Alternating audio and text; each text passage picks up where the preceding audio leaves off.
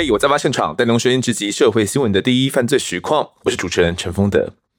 终于，案发现场迎来第一笔厂商赞助啦！掌声鼓励！还在案发现场吗？快跟着丰德一起安心好入睡。时常收到呢粉丝视讯分享，听完精彩的办案过程后都无法入睡，因为宛如身在案发现场。听完案子，只想说该怎么破案，然后精神都来了。推荐大家和我一起试试看好菌家的晚安益生菌，睡前一到两个小时吃呢，就可以帮助你放松入睡。那掌握好眠呢，其实有三个关键线索啦，一是帮助睡眠跟舒压的 GABA，第二个呢则是谋划放松的色氨酸，以及一不做二不休，还会持续主动制造 GABA 的六支助眠益生菌。这三个呢，在小小一包的晚安益生菌里面全部都有。每天睡前吃一包呢，吃起来的口感都会有一点芝麻香，酸酸甜甜的，很好入口。那持续食用后呢，对于睡眠真的蛮有帮助的。我躺在床上数绵羊的次数呢，也大幅降低。那这一次好菌家来案发现场送幸福，真的是慧眼独具啦！听众首购第一代呢，可享无感退费。结账时呢，输入案发现场折扣码 T R U E C R I M E，True Crime 呢还可以现折一百五十元哦。那此外呢，他们还有加码双十一活动，全馆还有满额赠送 Jerk of Skins 飞狼的 Camp 野趣个人户外野炊九件组。购买链接我就放在资讯栏，记得一定要输入我们的折扣码哦。好，来进入案子。过完呢案发现场一周年庆生之后，脑袋不知不觉的又动了起来哦。那这一集。嗯，我想做点比较不一样的。那这个不一样呢，并不是指说讲述的案件不一样，而是讲述的方式不一样。这一次呢，想邀请听众你们呢，真正的进入到案发现场里面，担任整起案件指挥侦办的检察官，而我呢，则是负责此案分局的侦查队长哦，将会会诊资讯来向您报告。当然，除了我之外，也会有其他重要的人物出现。而您的任务呢，就是要在听取案情之后，指挥我们侦办这个案件，逮捕到真正的凶手，并且以正确的罪名来起诉。这一点很重要，起诉的罪名不可以错。所以您得确定所有犯罪事实，请谨慎、认真的听取每一个细节，必要时做出您的选择。请容我提醒哦，因为资讯众多，其中参有真假。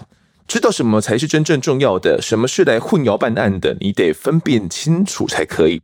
如果可以的话，不妨拿一支笔啊，或者是打开手机、电脑的记事本，将资讯记下来，再逐一过滤。如果你的 Podcast 播放器呢有章节系统的话，也可以点选时间码，回到先前我们这些报告的内容，来重新听取简报。而这是一起真正发生过的案件，希望简座能够带领着我们将凶手绳之以法。准备好的话，就让我们进入案发现场吧。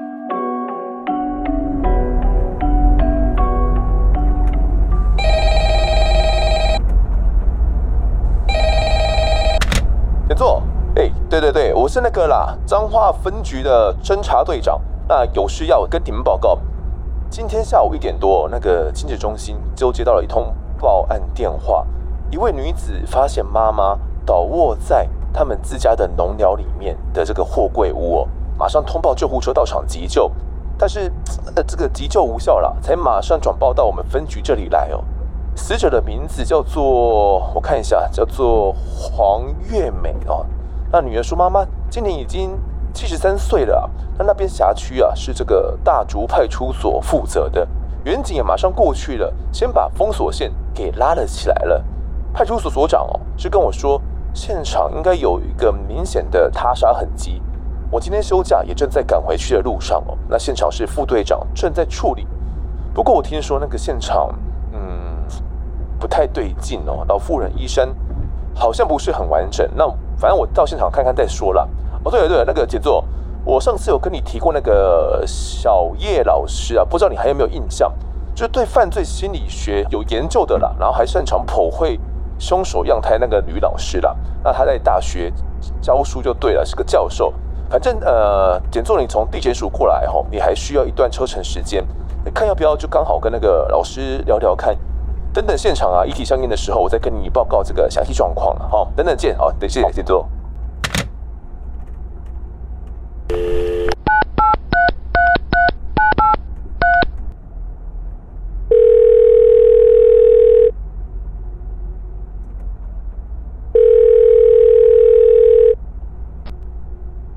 哦，叫我小叶老师就可以了。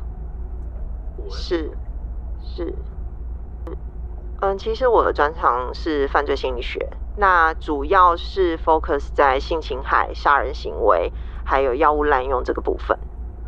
犯罪心理剖绘是，其实它可以说是一个英文的直译名，它叫 criminal profile。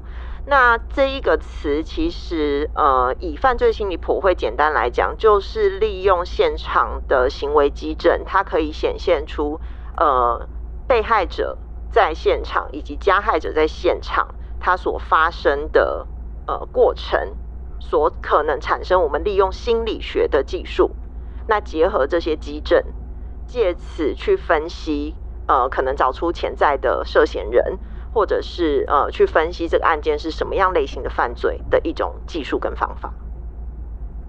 是，其实可以说我自己的背景是不太一样的，因为我其实是呃正大教育系教育心理与辅导组的博士。那中间有呃将近快一年的时间，我到了剑桥大学的犯罪学研究所去呃进行访问研究。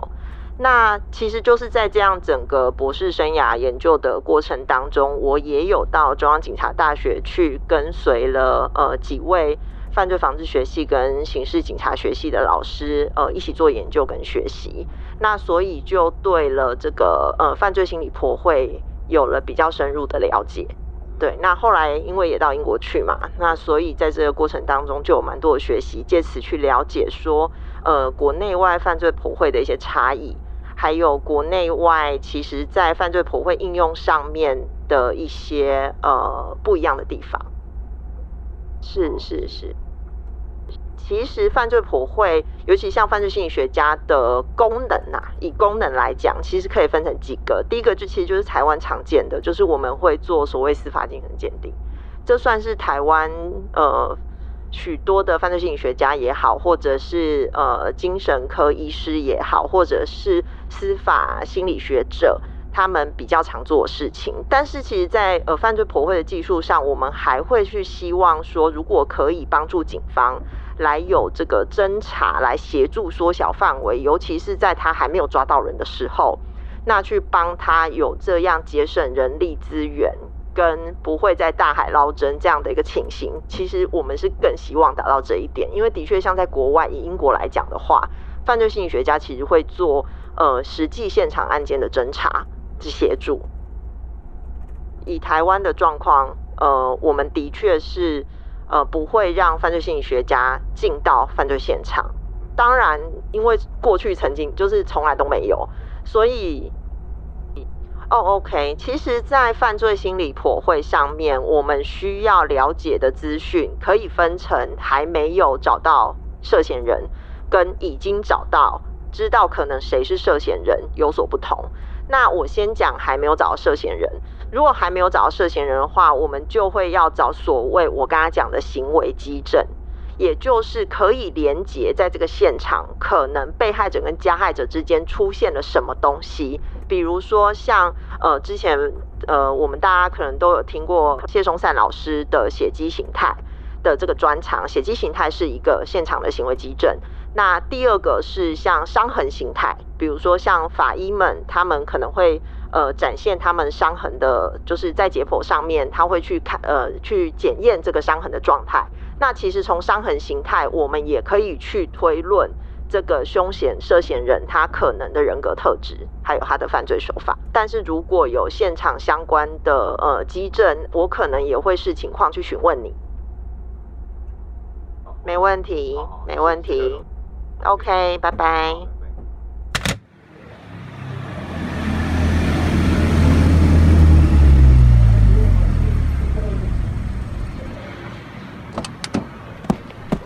这请坐，是是是，这边请，这边请。呃，其实我我也才刚到没多久而已，那现场就在这个铁皮的笼寮里面。来来来，我这个边走，我边边走边先给你报告是，那这个死者的名字是呃黄月美啦，那今年七十三岁哦。尸体发现的时间是在二零一八年四月三十号下午一点五十六分，也就差不多是呃两个小时之前哦，对。那发现的人呐、是黄月美的二女儿以及女婿，我刚刚有初步问过这个女儿了啦，那女儿是说，嗯，早上妈妈就已经出门了，她每天都会固定过来这个大肚溪畔的这个农寮里面哦，然后来喂鸡。照理来说，应该中午她就要去回家吃饭了，但女儿一直等不到人，那过了用餐时间呢，也等不到妈妈回家哦。平常都不会这样子的，她很担心呐、就跟丈夫这样到处找，到处找，沿着平常会走的路线呢，一路来找。找到这个农舍的时候，就发现妈妈的机车，它就停在铁门的外面，也就是哎，简作你刚刚下车的那个位置啦。那女儿说，他们在外面呼喊妈妈，里面都没有人回应，加上大门上面有一个锁头，所以是从外侧锁住的，不是从那个里面的，不是从这个农舍里面。所以她跟丈夫原本是认为说妈妈，也就是这个黄月美已经离开了，但是她想到。哎机车停在铁门外面，很不对劲哦。那她叫也叫不叫不到人嘛？他们最后才决定用砖头把这个锁头给直接砸开，这样子。然后进到这个农舍之后呢，发现她的妈妈就躺在这个铁皮在屋里面哦，躺在地上。他们赶快的通报了救护车。后来呢，救护人员到场之后确认他的妈妈已经死亡了，才通报我们这个派出所过来处理哦，然后转报到我的分局就这边来嘛。那哎，有几点蛮奇怪的啦，就是，嗯，这个黄月美家啊，她是住在张南路那边哦。那平常都是由丈夫骑机车载她到这个距离三点五公里的这个农寮这边来啦，然后到这边来养鸡啦、种菜啦。今天是死者自己骑车过来的哦。那这个地方虽然看起来很偏僻，然后是国道三号啊，跟台铁都交汇的这个大肚溪畔哦。但其实车流也算蛮多的，我刚刚看了一下，往来彰化市跟这个和美镇的车子啊，都会从附近开过去，车流不算少。怎么会有人敢在这边犯案呢？真的太不对劲。嗯，现场这附近哦，也没，我刚刚看了一下，也没什么监视器。我们路口监视器刚刚已经请人去调了，也没看到这附近有什么监视器可以调，所以要追查可能会有点麻烦。那派出所那边的专案啊，已经开始在扩大调阅了。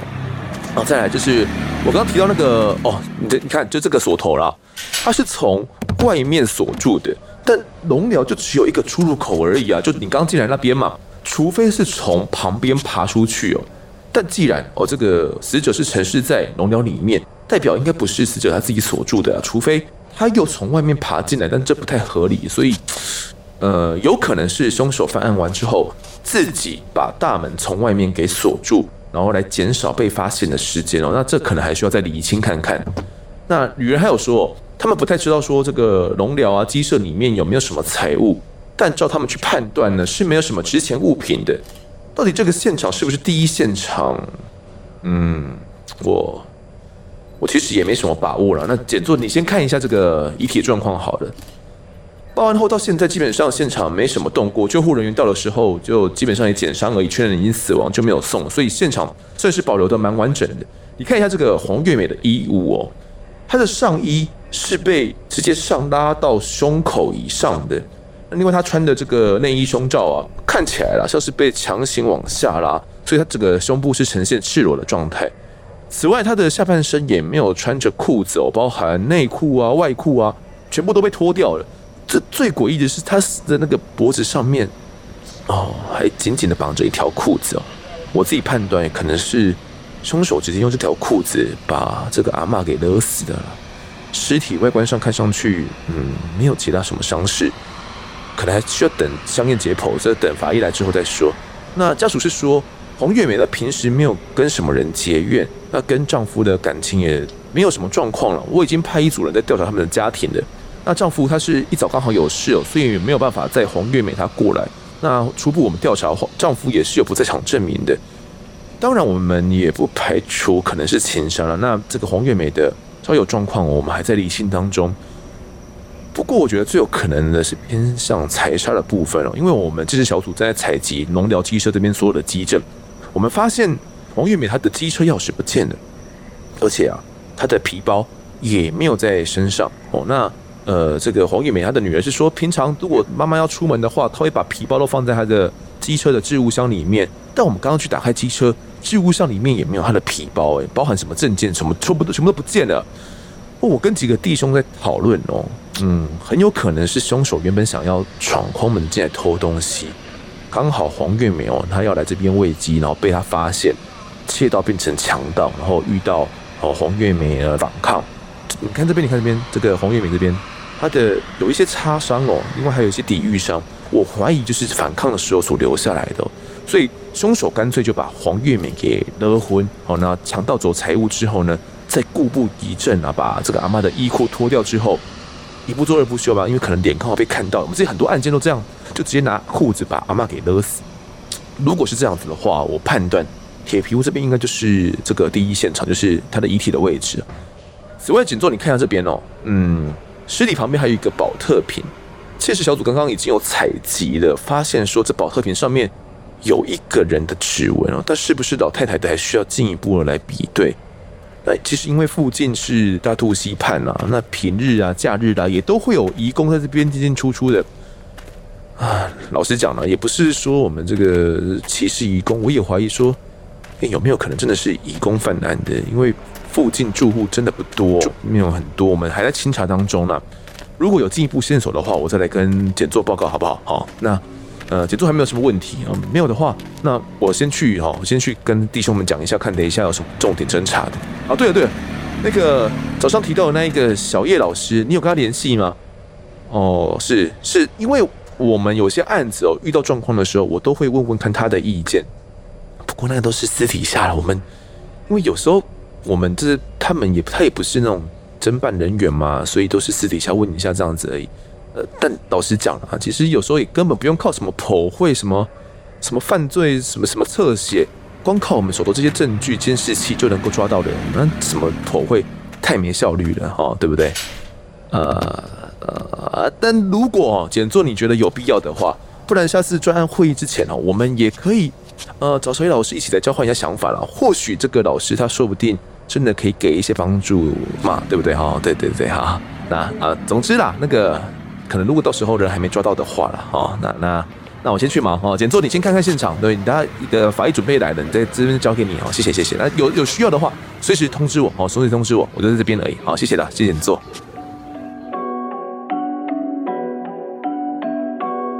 跟检座报告是，对对对，那个对对对，报告目前的最新进度，那边真的太偏僻了，目前我们这个监视器调阅真的遇到了蛮大的困难的。是是是，对对，这都说的是是没错。我们那个专案人员其实从昨天到现在都还没有睡哦，一直调到一早。那有看到呃妇人啊，就是我们这个死者了，早上骑车往龙寮的方向骑过去哦，但那那个监视器的位置比较偏向前面一点，中间是没有监视器的啊，所以不知道他骑到那边之后遇到什么人这样子。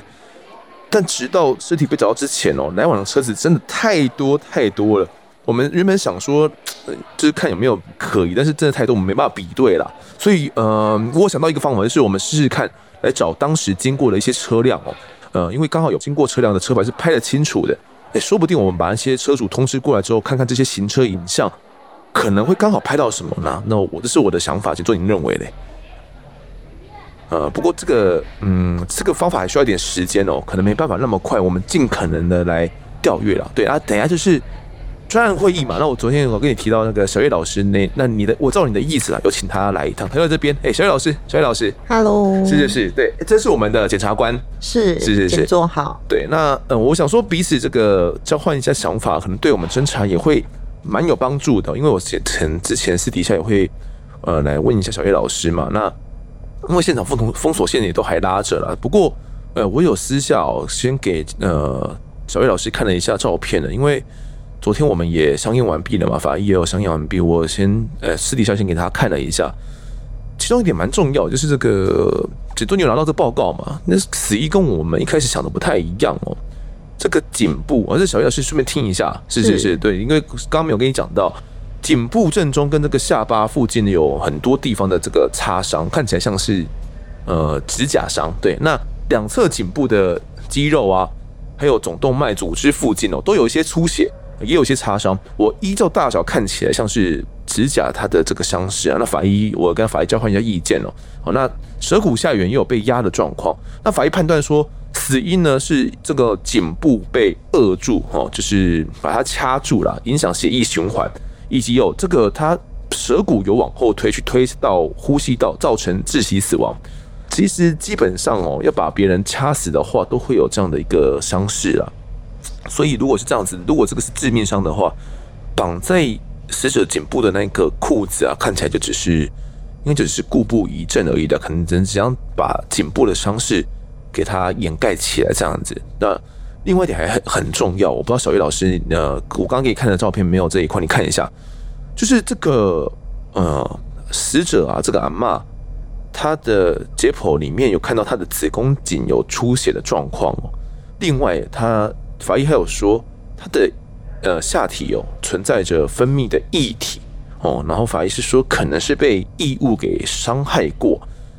嗯，我不知道哎，小小叶老师，你看这样子，你对对这样有什么判断？你觉得有没有可能是凶手刻意要遮掩犯行？因为嗯，阿嬷年纪有点大了哎。所以，嗯、就刚刚我们谈的，呃，您刚刚讲的法医的讨论里面，他是有特别提到说，他下体有分泌物跟出血的状况，是吗？对对对，这这个分泌物，我其实不太了解，这个分泌物是是指什么意思？不还是小叶老师？其实它就是指呃性行为。嗯其实就像一般人性行为前，嗯、呃，下体会产生分泌物，对的这个分泌物。哦，所刚刚您指的应该是这个意思。是是是。那所以如果是这样来进一步的推论的话，是非常有可能他在生前有遭受侵害或是外物有刺激到。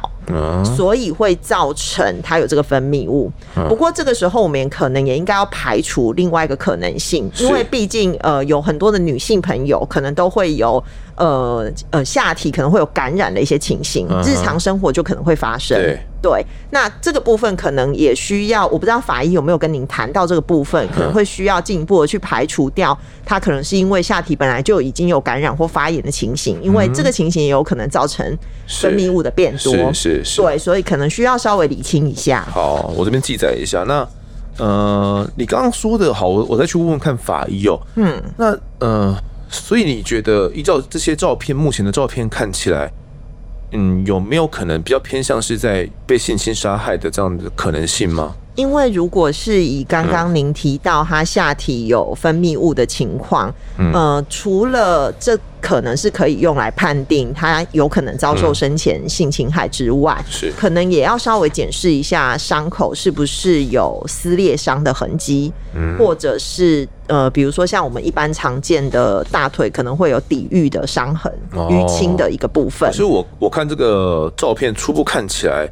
他的阿嬷，他的大腿看起来是没有什么特别的伤势的，嗯，所以应该没有什么抵御的可能性。嗯，不过也不能完全的排除，原因是因为如果现那个当时，因为刚刚您好像有提到颈部的、嗯、呃扼伤嘛，对，没错。那如果他当时已经陷入了那种，就是因为窒息而陷入了那种半昏迷的状态，哦、对，他很有可能是也没有力气去做抵抗，嗯。对，那如果是这样的情况下，他有可能呈呈现一个可能快要死掉，嗯、但或者是我呃 maybe 是刚死掉的一个状态，嗯、可能才因此而导致他呃下体没有出现一些抵御的伤势，因为可能也没有力气了。哦，对，这是有有这样的可能性。是，那嗯，我会建议我们鉴识人员还要再特别采集哪些迹证吗？或者是？但我不太清楚你们目前除了法医相验的部分之外。其他部分的，因为包含指纹，嗯，就是我我们刚刚前面有提到嘛，照片有看到那个保特瓶的指纹，我们也有采的。然后，因为其实这个阿妈一开始的衣衫就不太完整，虽然我觉得那是故布一阵的手法啦，我是看我原本认为应该，我现在还是觉得那是故布一阵的手法，因为嗯，所有证线索都指向是强盗杀人嘛。对，虽然你刚讲的那个分泌物，我在想说有没有可能是。嗯，有可能是阿嬷她原本身真的有一些疾病啊，所以可能那不代表什么吧。所以这个部分就是、嗯、呃，可能要再去调阅相关他的一些就医的资料，嗯，甚至是去做一个检查。我相信从法医那边应该是有办法。嗯，去做一个检验，因为当然，毕竟法医学的这个部分不是我真正的专长。是。那所以，我相信他们应该也会去进一步的做所谓的，如果有排除，看是不是可以排除他是因为疾病，您刚刚提到的感染的部分。那另外，我刚刚好像有听到您讲说门锁是从外面锁起来。对啊，对啊，对啊，这照片啊，它就是一个锁，然后。是他女儿把它打坏的嘛？他原本是锁起来的。那请问一下，那个锁是从外面锁的话，它是需要钥匙，还是嗯，需要用什么方式才有办法锁起来呢？那个锁我初步看了一下，它并不需要钥匙，它只要扣上去就锁起来了。从外面扣上去就锁起来了。那所以极有可能在门把的附近，嗯，他在扣的时候也会留下。可能的指纹哦，这部分，这个部分可能也是要再去详细的清查。监视人员昨天那那部分我们有，我特别跟他指示了，所以呃那个锁的指纹都有采了，不过我听他们讲好像没有采到什么关键性的东西。是，主要还有呃，因为一开始这个案件比较敏感，所以阿嬷到底是不是有被性侵害的状况，我们有针对他的各个部分都有采集，包含呃最基本的嘛，这个指甲。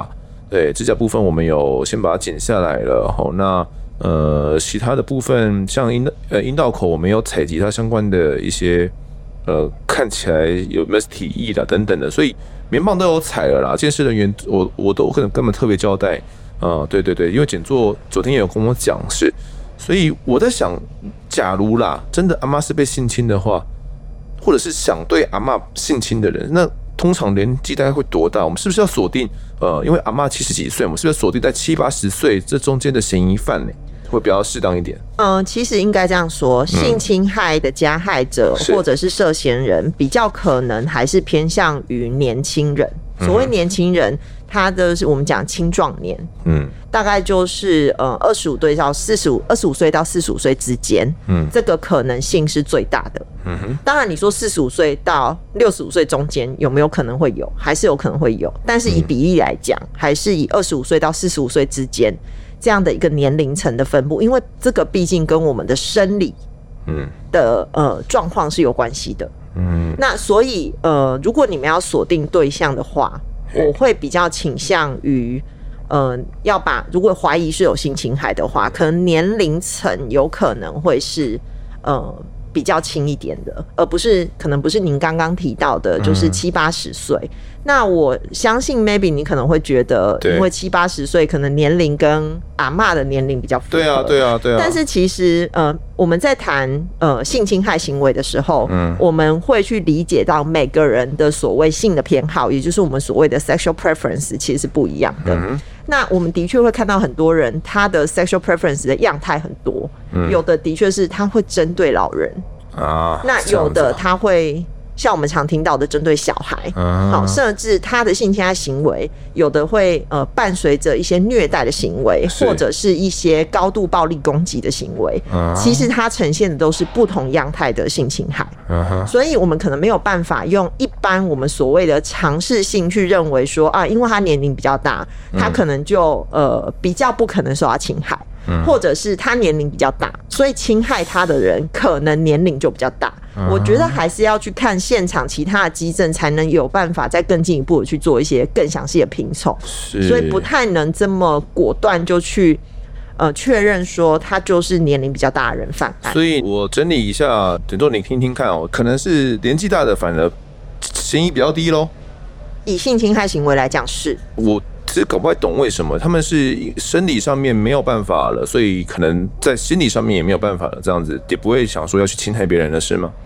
呃，简单来说，性的兴奋跟性的欲望还是可以区分成生理跟心理的层面。嗯，那其实我们常常会听到有的人他会认为说，嗯、呃，我是只有性。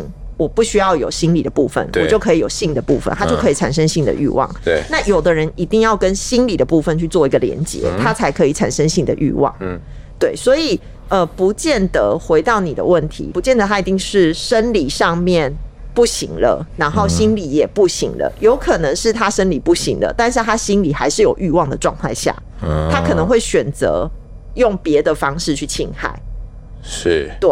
那我可能在另外补充一件事情，比如说我们一般，您刚刚提到这个年龄的部分，嗯，因为我们一般在谈性侵害犯罪，它其实有一个呃，会造我们去评估他的再犯危险的一个关键的年龄，其实是六十五岁。那所以基本上，一般我们看到的性侵害，就是特别比如说针对一般成年的性侵害犯罪者，他的呃六十五岁以后的再犯率是会直线往下降，也就是他会瞬间降得很低，并不是说百分之百六十五岁以后不会犯案，而是他的几率，我们谈的是几率，对对，几率低很多。那可是呢，有一类的犯罪是例外。但是不适合，不适用在这个案例里面，就是恋童的性侵害犯罪者，嗯、因为我们有非常多国的研究都显示，恋童的性侵害犯罪者，其实即便在六十五岁以后，他们的再犯还是呈现一个高原的状态，哦、也就是他会持续的再犯。是，是，那你大概就可以想象，即便他身体不行了，嗯。他还是会利用别的方式，可能比如说手指，或者是呃异物、异物，或者是尖锐的物品等等，来就是做侵害孩童的动作，就是让他满足他的心理哦。是是是是。好，因为我看这个法医的报告里面，他是也没有指出到底是什么样的物品来侵害嘛？到底，呃，他只讲说是异物了。然后目前初步采出来的东西，也需要经过进一步的分析化验，然后等刑事局那边。所以这个好，反正我等下我们专案会议上再讨论好了。那好哇，我跟简多讲一下，我觉得虽然小叶老师这样讲了，我我会朝他的去侦办看看，但我觉得应该都还是属于故布疑阵的手法，因为目前线索看起来都指向是强盗来杀人哦。嗯，好吧这样好，如果有进一步消息了，那我们再跟小叶老师说了，好不好？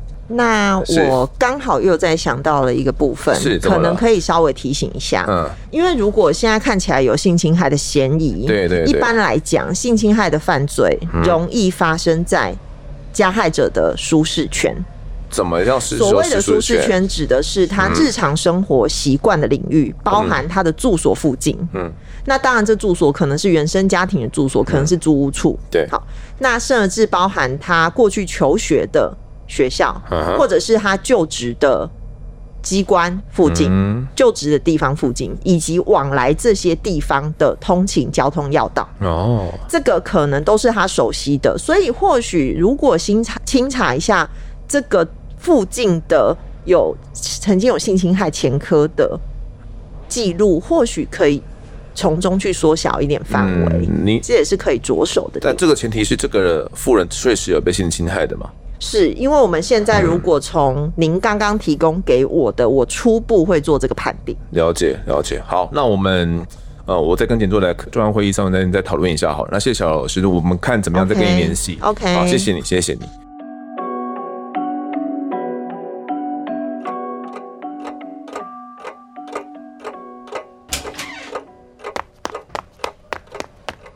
简座，简座，好消息啦！哎、还记得我早上跟你说的吗？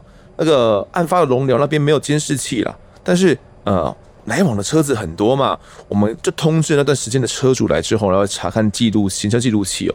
他一个林先生他提供的影像里面呢、案发当天十点四十七分开车经过的时候，刚好就看到龙寮大门外面停着黄月美的机车。你猜猜看，旁边还有什么？旁边还有一辆脚踏车，这辆脚踏车就是关键。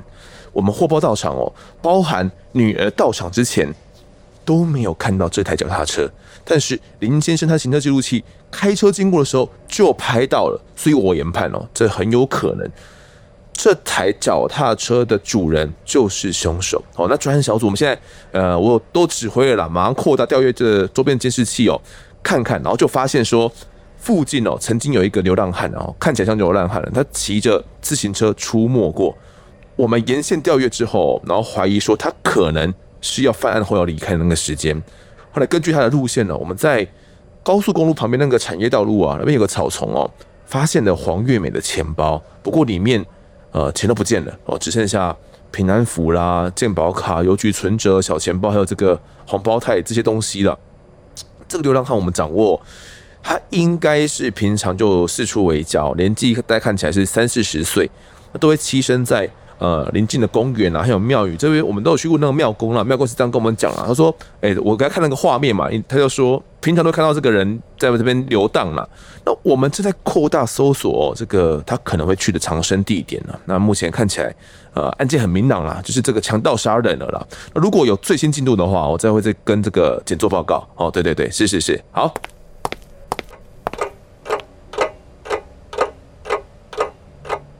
干美，那个五月二号啊，凌晨被我们在彰化市网咖抓到那个陈翔啊，三十八岁那个陈翔，他刚刚认罪了啦。我们兄弟刚刚去问他哦，他其实也知道我们是为了什么事情去网咖找他的啦。我刚刚一查哦，这个身份证资料一查进去，这个陈翔哦，原本是海军陆战队的啦，哦，然后两千零三年退伍，当时就是因为一起性侵案哦，被判十年哦。此外哦，他还有这个吸食强力胶的习惯，我觉得。那里兵个吸到他会破一样后来哦，又因为两件抢夺案啊，又关了一年十个月，大概两年前才刚出来啦。嗯，没想到犯这个案子。我刚问他，就是他都说哦，什么三个月前他曾经送过一只很疼爱的小狗给这个死者了，请他帮忙养。但是案发当天呢，也就是三天前哦，他他骑车经过龙寮的时候，刚好看到这个阿嬷。那陈想啊，就问对方说。哦，他都是用什么食物来喂他这个心爱的小狗？但黄月美就跟他说，他是用馊水去喂的啦，因为他平常都是开机啦，去买鸡排来喂这个狗了，所以他就跟阿嬷发生冲突啦，然后没想到失手把阿嬷给掐死了。之后呢，他说他把阿嬷拖到货柜屋里面，然后把他的衣服啦往上掀啊，胸罩下车，还把裤子脱掉，然后用裤子来缠住颈部来故布疑阵哦，然后还。临时起意抢走他的皮包，拿走一千九百五十元的现金哦，然后把这些皮包证件呢丢到草丛去，然后再去买香烟呐、食物去上网咖玩乐这样子。那现场我们不是有采到一个宝特瓶吗？那个指纹后面比对，他说是他不小心碰到的。那我们刚初步比对的结果，这个宝特瓶跟他的指纹哦，左手的指纹基本上是相符的哈，所以基本上哦，我们算是破案了。然后，那他说什么喂狗的说法？我们是很怀疑的，我们就去问了这个阿嬷的丈夫啊，丈夫就说，案发现场的三只狗狗都是他侄子交给他们在养的啦，阿嬷从来没有从外面捡过狗回来啊，所以这个陈翔的说法不可信啊。那呃还要有检座来做进一步的讯问哦。那人犯现在我们这边差不多做完了，那送过去地检署的路上了。哦，对对对，简单我可以提醒一下哦，呃，监视器拍到那个脚踏车啊，还有当天的衣着啦、拖鞋啦，都有找到，基本上呃，就是犯案那天他穿的衣服了，所以这个陈翔还是赖不掉的了。那至于这个机车钥匙哦，这死者他的机车钥匙，他是说丢到了大肚溪里面，我看要找到是有点困难哈。啊、呃，可能检座还可以再跟小叶老师讨论看看吗？那目前有的事证呢，我们都随案一起送过去了。那哦，对对对。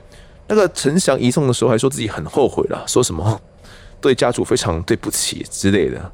总之啦，那个后续部分再麻烦简做了。那有需要的话，哦对对对，再随时打电话指示。对对，没错没错，是没错，是是是，好。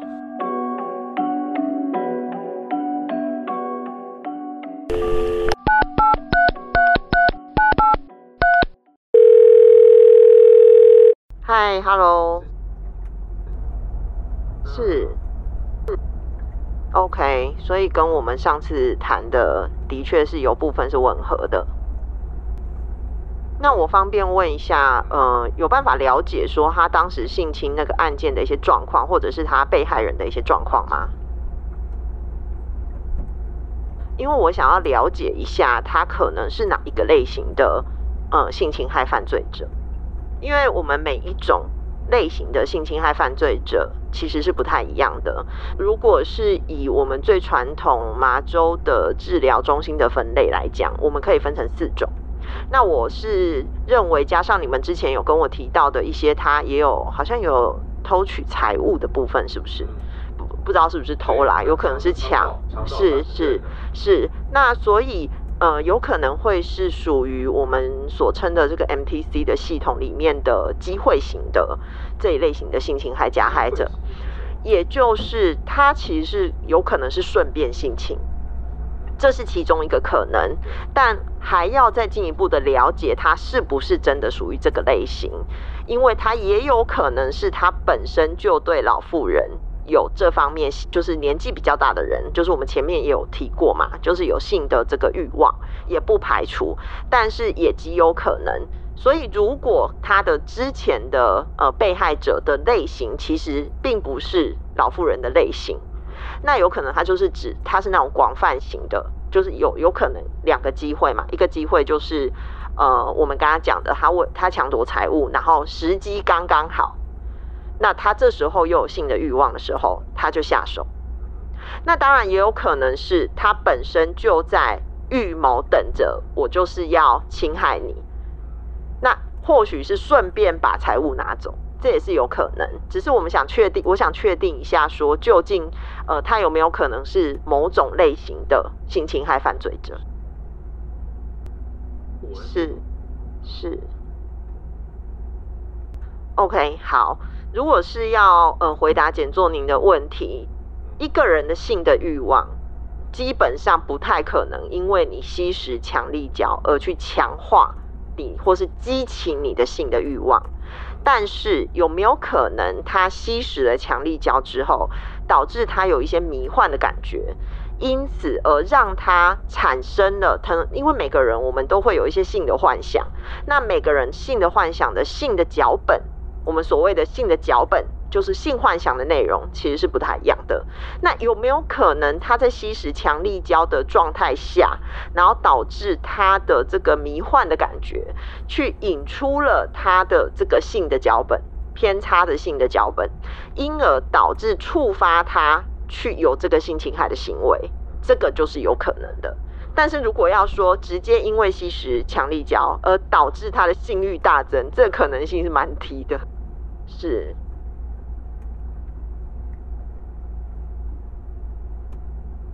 这个部分还是要回到法医当时做的病理的检验，去还有伤痕的状况去做一个研判。但不过因为你呃，我不清楚说你们法医的病理检验的结果是呈现什么样的结果。是。那我方便问一下法医目前的初判是什么吗？哎，所以那个感染也排除了吗？是，所以的确是因为异物侵入，有外力的侵入而导致它有分泌物，是已经确定了。好，如果是回应检作的问题，以我个人的意见，我会偏向于是他生前有遭受到侵害，但是呃，如果说也承袭简作，您上次讲到。呃，他的大腿内侧以及呃阴道口，其实呃初步没有太大的撕裂伤，那大腿内侧也没有一些抵御的淤伤啊等等。看起来的话，有可能这个呃被害者他在当时是呈现一个濒死的状态，也就是快要死掉了，这是极有可能的。那当然，我们知道说一个人濒死的状态，他所做出来的这个呃呃病理检验的反应。跟分泌物的这个反应也是极有可能类似他刚死完的反应，的确很难去做一个区分呐、啊。对，我觉得这个也是既有的限制，可能也要让检作您了解一下。目前看起来是，但是可能还是要需要进一步针对这个个案有一些呃相关的呃，你你们在做侦讯的时候要进一步的去了解他的一些人格状态。对，哦，其实像还包含我们刚刚讲的那四个类型里面有所谓的呃，第一种是替代攻击。那所谓的替代攻击这一类非常的特别，也就是他们的性侵害行为常常会伴随着过度的暴力。然而，这些加害者在侵害被害人的过程当中，他不见得会有性兴奋的反应。但为什么大家就会很犹豫？那为什么你要侵害别人？这一类的加害者通常他们都是对女性存有很大的敌意。那简作，您可能会有疑问说，哎，可是现在这种多元性别的状态之下，呃，他难道他只是丑女吗？嗯、呃，因为有的可能是同性的状况啊，或等等的。但是我必须要说，早期的针对这种性侵害分类学的研究，呃，大部分还是针对异性恋，而且大部分都是针对男性对女性的侵害去做的分类。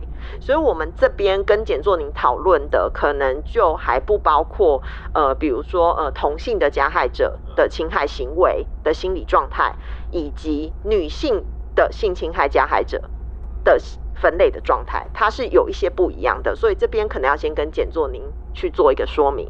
那回到我刚刚讲的替代攻击型的这一类，那他们通常就是会有刚刚简作宁说的丑女的状态。所以他的呃侵害行为常常会伴随着我刚刚说过高度的暴力，被害者已经死掉了，你可能可以从他的身上的伤痕可以检视出，呃，他可能有遭受多过过多的暴力的一个状况。可是如果他是活着的话，他是活着的话，很有可能借由跟被害者的访问，他可能会告诉你说，在被侵害的过程当中，他极尽用言语的羞辱我，或者是很过度的暴打我等等之类的。那这可能就是我们比较常见的，会偏向于去把它分类为是替代攻击型。而且这一类型的人，其实他们内心很矛盾，因为他们其实是视性为一种很肮脏的东西，但是他们却用这样的方式去对待被害者。对，那简作或许也会有疑问吧？那替代攻击是要替代攻击什么？其实过去的研究曾经指出说，这一类的呃加害者，他们经常性是在跟主要照顾者，其实不论是国外还是国内，很多主要照顾者其实是母亲的角色的关系，其实是不好的。那所以你如果进一步的去检视的话，他极有可能跟过去妈妈的关系。是，不论是有冲突的，还是呃，他的母亲可能是一位控制狂这样子的一个状态。我觉得，如果在我目前还没有办法理解，还没有办法理解陈翔的，因为其实我们如果真的要做进一步的普惠分析，可能还要再对他收集更多他的家庭童年成长发展上面的种种的经历，才有办法进一步的更加肯定这一个点。但初步看起来，如果老妇人身上没有其他过多被暴力对待的伤痕，一般我们不会把它归类为是替代攻击性。那呃，另外还有一种其实是最常见的，其实是所谓的补偿型。好，那有的又称为权力型。那所以你顾名思义就可以呃了解到，说他是因为个人内在的权力不够感，其实也就是我们传统认为他的男子气概。他会认为说，男子气概可能是被剥夺的状况，或是不够，所以他必须要借由性的征服，来从被害者身上获取他的所谓的 man power 这种感觉。对，那所以这一类我们就会称为是补偿型，就是他自己在补偿他的我们呃称为内在性不够格感。对，是这样，这个是补偿型。对，还有一个是虐待型。那虐待型就是他是希望他是借由虐待他人，然后来获得性的满足。不过这一类型蛮少的，对，其实蛮少的，不太不太像是。对，所以我才会判定加上，呃，这个机会型其实他们不见得会有性侵害的记录哦。那我。我只是说，在每一个案子里的状态是不一样的。我们一开始在锁定，还是会先认定，呃，去找有性侵害的前科，去增加他的机会。但是，其实，在机会型的性侵害加害者里面，他是不见得一定会出现他有性侵害的前科，但倒是他们很多人有一些窃盗、抢夺的前科，因为他们是机会来了，然后顺便天时地利人和，所以才去做这个性侵害的行为，对。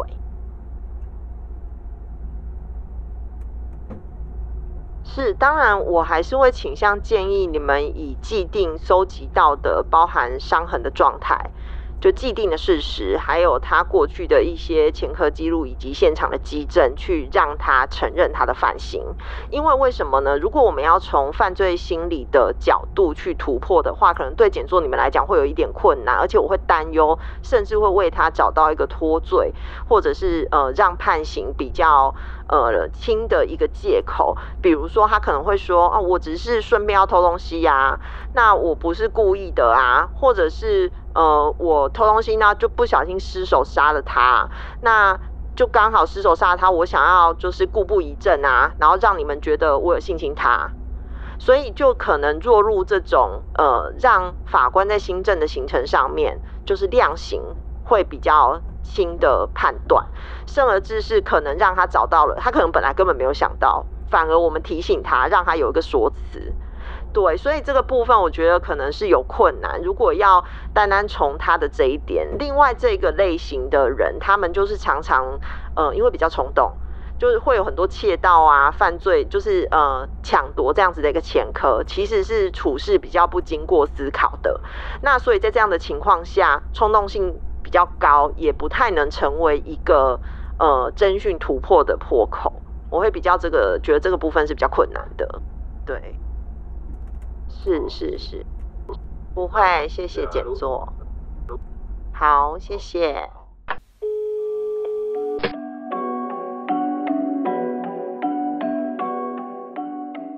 我是丰德，不是侦查队长。案件侦办到了尾声哦，但后续有一部，应该说有一大部分的工作都是由检察官你自己整理以及完成的。那队长呢，以及小叶老师能够提供的资讯，差不多就到这边。那以下的资讯呢，非常非常的重要哦，请仔细听，我也会慢慢讲。首先是性侵的部分，到底阿嬷呢有没有被陈翔给性侵呢？地检署侦讯的时候，呃，检察官你跟凶手说，因为有采集到下体的检体，那陈翔你的谎言呢，随时都有可能被拆穿。于是了，哦，这陈翔就改口说。他因为自己是左撇子啦，所以有用左手去指亲死者的下体两三次，还说呢，当时是临时起意的哦，没什么目的。他又还原了整个案发的过程。他说，当天早上他骑脚踏车经过的时候，看到龙寮大门没有锁，想闯进去找财物，结果阿嬷呢就骑车过来了。进门放好钥匙之后呢，就发现陈翔质问他在干嘛，双方呢因此发生了口角。过程当中呢。呃，他想去拿走钥匙了，然后去打开机车置物箱去拿取财物，因为他真的很缺钱哦。但被阿嬷去挥动安全帽去阻止，安全帽呢打到陈翔他的脸部之后啊，让陈翔气得抢下安全帽丢到地上，并且呢以双手去掐住了阿嬷的颈部，这样掐紧掐超过五分钟之后，他才放手。他说当时阿嬷已经没有反应了，但他认为阿嬷还没有死。于是他将阿嬷抱进货柜屋里面，以手指侵入阿嬷的下体哦，并将内衣给拉下之后舔吻阿嬷的胸部。他还说当时有听到两三声阿嬷的呻吟声。陈翔说不知道自己为什么要这样做，当时呢自己没有想那么多，是临时起意的，然后也没有什么目的。之后自己就拿了钥匙打开机车偷取皮包之后。还有去货柜屋里面去摇动阿嬷，但阿嬷怎么摇都没有醒啊，就摇不醒，所以他才认为阿嬷已经死了。临走前呢，才把这个大门的锁给锁上，最后拿走皮包内的一千九百五十元之后，剩余的物品就丢在草丛里面了。哦，这是他的这个说法。而刑事局呢，后续也送了一份 DNA 的报告给你哦，里面提到黄月美的右胸部左手指甲的简体的棉棒呢，验出的染色体型别跟陈翔的 DNA 是相符的。那至于的右指甲的棉棒验出来呢，则混合黄月美她自己的以及陈翔的 DNA。左胸部的棉棒呢，Y 染色体 DNA STR 型别呢，这个也跟陈翔的有相符哦。另外，法医也有写了一个比较完整的报告给你，他跟你说啊，死者的子宫颈出血，那似乎是刚死亡时所受的伤哦。注意是似乎是刚死亡时所受的伤。但外阴部没有受伤。至于呢，陈翔用手指呃去插入死者下体的时候，有发出了两三声的声音。这个你有特别去问这个法医哦。法医认为说，疑似是刚死亡时或者是濒死的时候有去压迫到呃胸腹。那这个压迫之后呢，经由气管发出的这个空气声哦。好，最后我再提醒一下，或者是说我要来混淆一下检察官。死者的下体呢，存在着分泌液体哦。照理来说，这个是生前受到刺激才会有。你死后，你受到这个刺激是并不会产生这样的分泌液体。所以关键就在于陈翔去侵害老妇人黄月美的时候，黄月美到底死了没？你最后呢，打算用哪几个法条来起诉陈翔呢？我这边提供给你总共六个选项：A。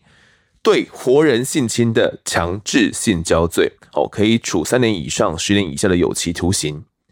B 对活人性侵但未遂，没有得逞，刑责比较轻一点，但仍处三年以上有期徒刑。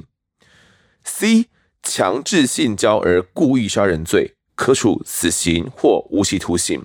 这个比较特别哦，凶手必须在犯罪的时候，对于强制性交以及杀人呢，同时都有犯意。如果是强制性交后，然后另外起意要去杀害被害人灭口，这样算是分别起意，就是要用强制性交以及杀人罪啊，因为两个应该要分别来起诉。第一呢，则是侵害时被害人已经死亡的侮辱尸体罪。如果你认为黄玉美已经死了才被侵害，你可以用这条罪来起诉，他处五年以下。一杀人罪处死刑，就是最一般的杀人罪哦，那可以处死刑、无期徒刑或者是十年以上的有期徒刑。F 强盗故意杀人罪，处死刑或无期徒刑，总共 A B C D E F 六个选项。这个呢是复选题，答案可能有两个以上。在下一集呢公布法官的认定结果之前，以及真正的检察官认定的结果之前呢，欢迎到案发 IG 这一集的案件照片当中呢来留下你的答案。便来告诉我为什么你觉得这是正确的答案哦。也欢迎各位检察官们在案发社团里面呢来讨论本集的案情以及你的想法。再一次提醒哦，这是真实案件，案件的情节呢本身都是真实发生的。不过姓名我们已经有所更改，所以希望大家可以先忍住，先别去查相关的新闻。下一集我们会公布所有资讯，只用你的智慧来起诉凶手，还给死者公道。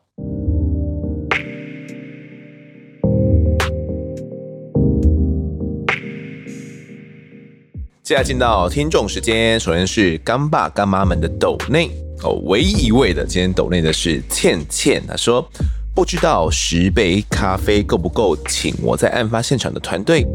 等身呢，第一次抖内就献给你们了。今天上班骑车路上呢，听着热腾腾出炉的最新一集，也就是运钞车抢案的下集哦。他说呢，听到最后的案发投稿，有听到倩倩呢，她的小小往事真的是又惊又喜。也希望呢，正受到职场性骚扰的朋友能够得到小小的建议。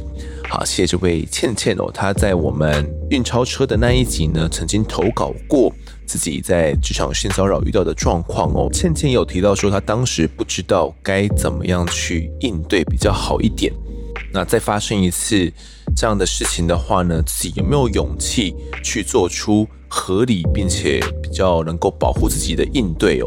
那我呢，在那集也有回应倩倩这样子，那也相当开心。倩倩听到我们的这个投稿之后啊，还愿意在抖内给我们哇，这个十杯咖啡，我们就慢慢喝啦，感谢你。听众留言，首先来读一下中学生家长他在 IG 里面的这个留言哦。这位中学生家长呢，其实在七月二十一号，大约。三个月前呢，就已经留言了。不过哦，我当时有答应说，希望可以来读出。不过我自己忘记了啦。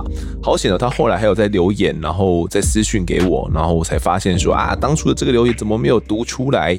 赶快来补足在我们的最新一集里面哦。好，那这位中学生家长是说呢，呃，谢谢风德以及团队的策划，有挑选部分比较少写信的集数，给孩子当做是。床边故事，并且呢，当做了案件来分享，像是啊，科学测谎的原理与操作，还有媒体与司法的相伴共生，网络足迹等等精彩的故事，变成生动的教材，也很感谢节目的制作用心。好了，在看到这一个中学生家长的留言之后了，我非常非常的惊讶，我没有想到我们的节目竟然有变成。孩子床前故事的这个一天哦，难以想象。但我后来想想呢，我觉得说确实，只要透过合适的引导呢，就算是凶杀案，这其实也不是限制级的内容。但透过跟孩子的探讨啊，也真的可以达到去教育他的这个目的了。那我其实也蛮好奇，说中学生家长到底分享了哪几个案子的哦？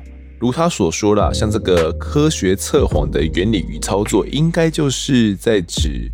妈妈嘴案的最后一集，我们请来应该是倒数第二集，好，然后有请这个测谎专家来讲解一下这个相相关的内容哦。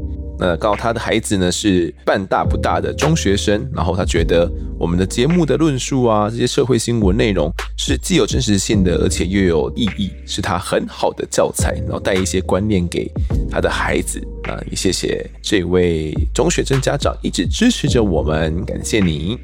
下一个听众留言是阿柚子，他说五星推推推挂号 SR。在之前呢，吉叔有听到案发地位于瑞芳、基隆一带的案件，可能因为地缘关系，都会听得特别仔细。这次呢，觉得很巧，身为吉庆国小的校友，听到林主任的故事，感受特别不一样，觉得非常敬佩。虽然事隔多年，想必讲述过程，心里还是相当沉重，他却还是勇敢坚强地面对一切，让自己更进步、更向上。我在过往经历一些不好的事，导致呢现在凡事都以负面来思考，也时常情绪变得很糟，去影响到家人。听完林主任的故事，得到许多正能量，也感触很多，无形中看到勇气对我招手，希望也能像他一样正向转念。每个人都有每个人的过往和经历，改变不了过去，那就改变未来。谢谢林主任让我心灵启发，也谢谢丰德邀请林主任来分享。好，谢谢这位阿柚子的留言哦。那个作逸哥那两集的分享，真的能够带给很多人一些正面的能量。这个是我们在以往的案子里面比较少给予的一个角度了，因为要找到那么正能量的人来哦，也不是那么容易的。我相信啊，很多人遭遇到像作逸哥那样的经历之后，可能是一蹶不振的，可能很难真的能够去爬得起来，可能荒废了课业，也不想要读书了，甚至可能会走上一些牌楼，走上这些歹路。但没有想到，作逸哥他却是走到目前的这样的一个成就，那也没有因为过往发生在他的那些事情呢，呃，被这些负能量不断的去纠缠，反而去超脱了。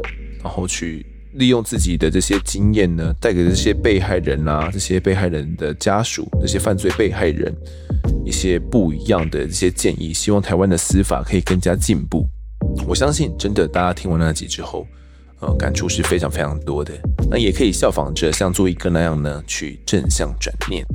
下一位听众 Ben 四三零零，他说最近陈大哥好像出事了，不知真相如何？好。嗯，到底真相是如何呢？我也不知道。不过最近的消息越来越多，其实我还是有点属于雾里看花的状态了。到底女友以及陈收将彼此的关系，那到底女友是不是陈收将所杀害的呢？等等的迹象看来，目前都还没有详细的论断啊，还是要等到呃检察官起诉之后，法官的判刑，我们之后可能够比较确切的知道结果。下一位听众。干式熟成牛排，超赞的！我是忠实粉丝，从第一集听到现在，从来没有落下过。每一集呢都会听个两次以上，每次内容都精彩丰富，让我每个礼拜都在期待更新。找的来宾也都越来越专业，真的很棒。但是这次因为陈秀这样的新闻，真的让我吓了一跳。虽然说做好事并不能够掩盖他曾经犯错的事实。但是再犯就是欺骗了一路扶持他到现在的亲朋好友。